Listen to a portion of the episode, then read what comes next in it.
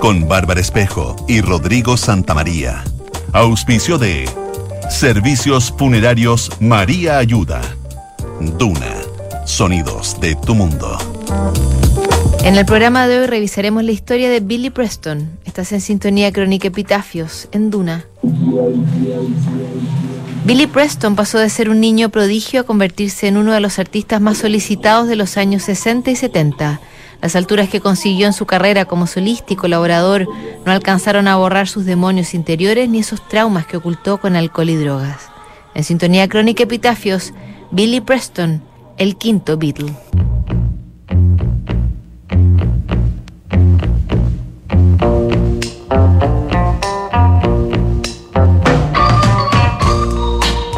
El hito audiovisual de 2021 fue la serie Get Back, que rescataba todo ese periodo en que The Beatles intentaban grabar un nuevo álbum, mientras las diferencias entre sus miembros se hacían cada vez más patentes. Una de las figuras de ese documental fue Billy Preston, el tecladista norteamericano que llegó a colaborar con la banda y que terminó siendo un quinto Beatle, al menos de facto.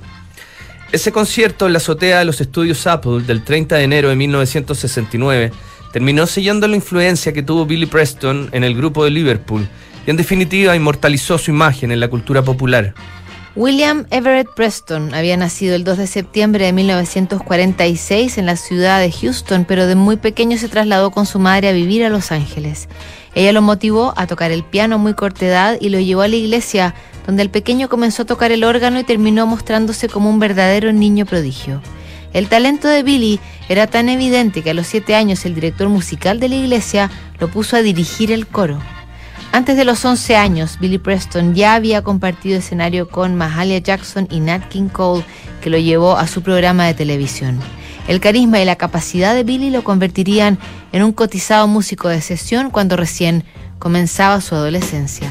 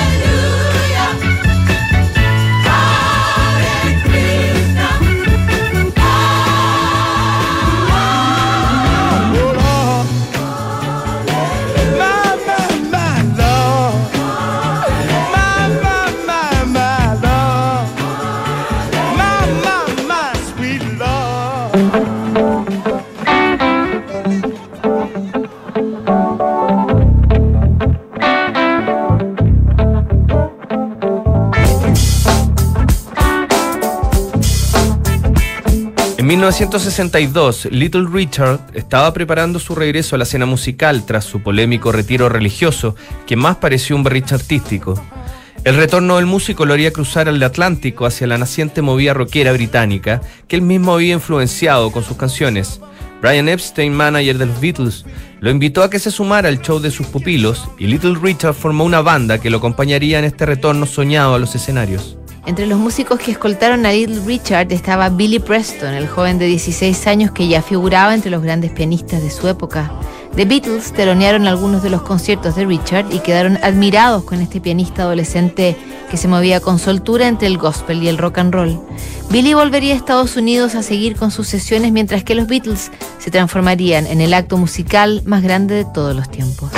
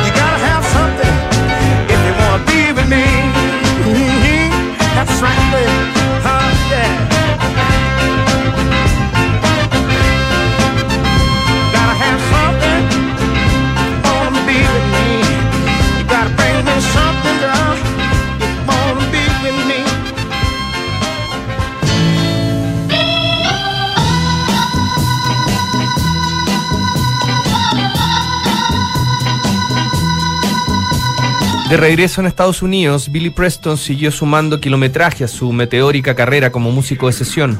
Después de Little Richard comenzó a colaborar con Sam Cooke, el rey del soul, y empezó a masticar la idea de hacer un disco solista. Bajo el sello discográfico de Cooke, Billy editó su debut llamado 16 Years Old Soul, una verdadera declaración de principios del joven pianista. En 1965, Billy Preston editó su segundo álbum y apareció en un programa de televisión de la cadena ABC dedicado al rock and roll. La popularidad de Billy siguió en franco ascenso hasta que en 1967 se sumó a la banda de Ray Charles, que estaba promocionando un nuevo álbum y necesitaba músicos para salir de gira. Pronto Billy volvería a Gran Bretaña, donde se encontraría nuevamente con los Beatles, aunque ahora su participación sería clave.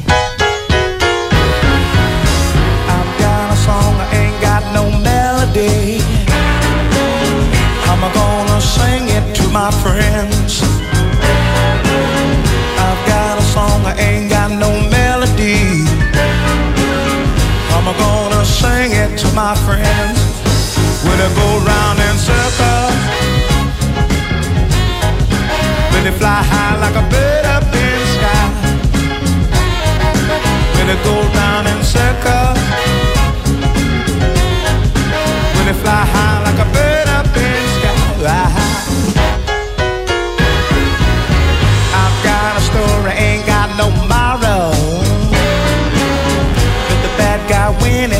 a while. I've got a story, ain't got no moral. Let the bad guy win every once in a while. When it go round in circles. When it fly high like a bird up in the sky. When it go round in circles. When it fly high like a bird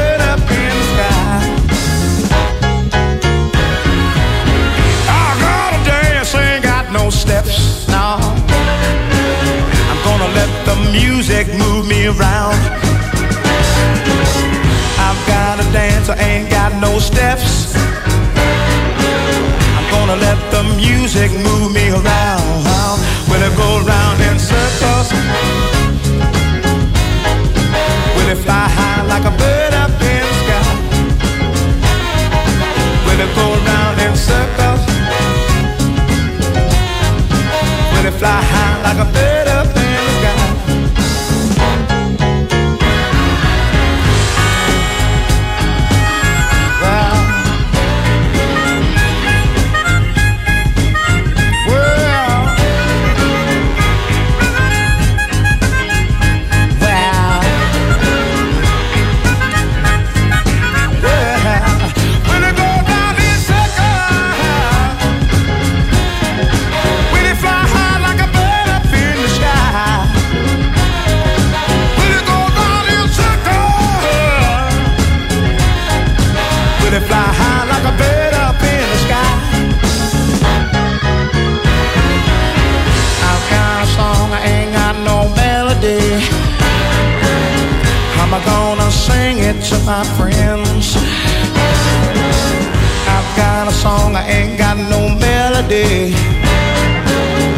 How am I gonna sing it to my friend? When it go round and circle.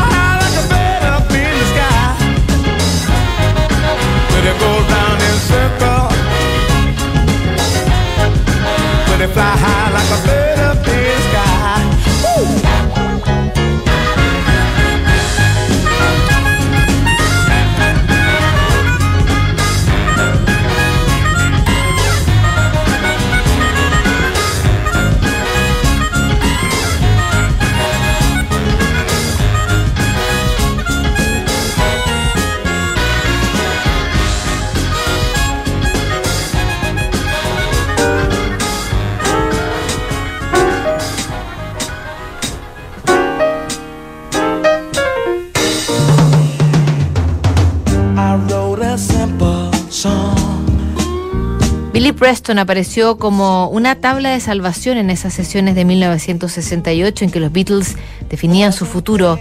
Su sola llegada relajó la tensión que existía entre los cuatro músicos que por esos días planeaban hacer un nuevo disco y ofrecer un gran recital para mostrarlo. Con el paso del tiempo la relación estaba agrietada y George Harrison incluso dejó la banda al menos por unos días. Cuando se llegó a un acuerdo para seguir las grabaciones, Billy Preston llegó a hacerse cargo de los teclados y alivianó la atmósfera con su sonrisa y su disposición. John Lennon, sin tapujos, lo llamó el quinto Beatle. Además de presentarse en el mítico concierto de la azotea, Billy Preston se sumó al sello Apple de los Beatles, donde forjó una gran amistad con Harrison. Billy fue el primero que grabó My Sweet Lord, lo acompañó en su disco All Things Must Pass y estuvo presente en el concierto para Bangladesh.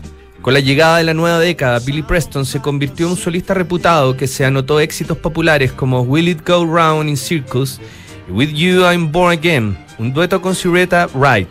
También colaboró con los Rolling Stones, Eric Clapton y Joe Cocker, mientras su agenda estaba repleta de recitales y presentaciones en televisión. Todos los logros que consiguió en los 70 se verían opacados por las adicciones que empezaron a controlar su vida.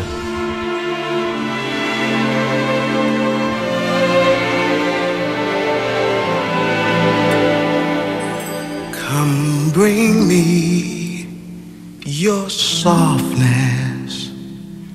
Comfort me through all this madness. Woman, don't you know with you I'm born again? Come give me your sweetness. Now there's you, there Safe within your arms, I'm born again. I was half, not whole. Instead, with none,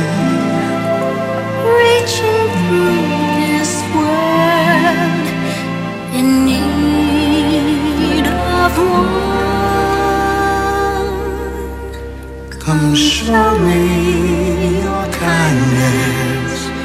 In your arms, I know I'll find this.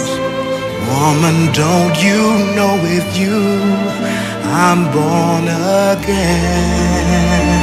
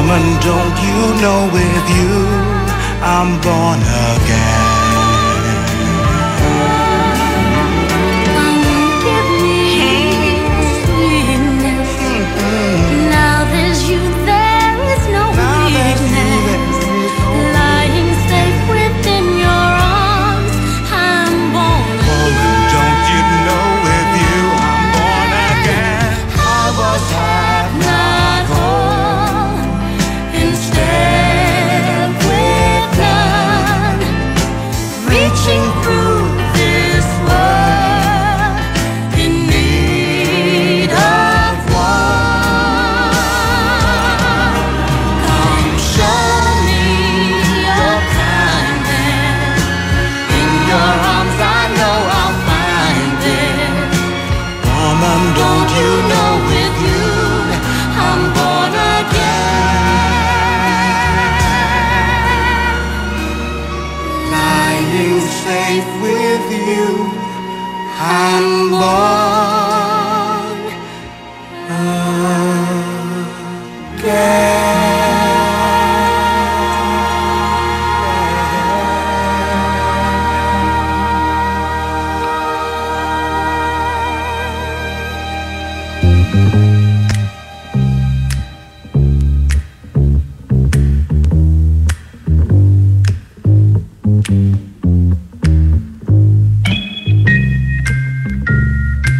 Detrás de la sonrisa afable de Billy Preston había un sufrimiento constante.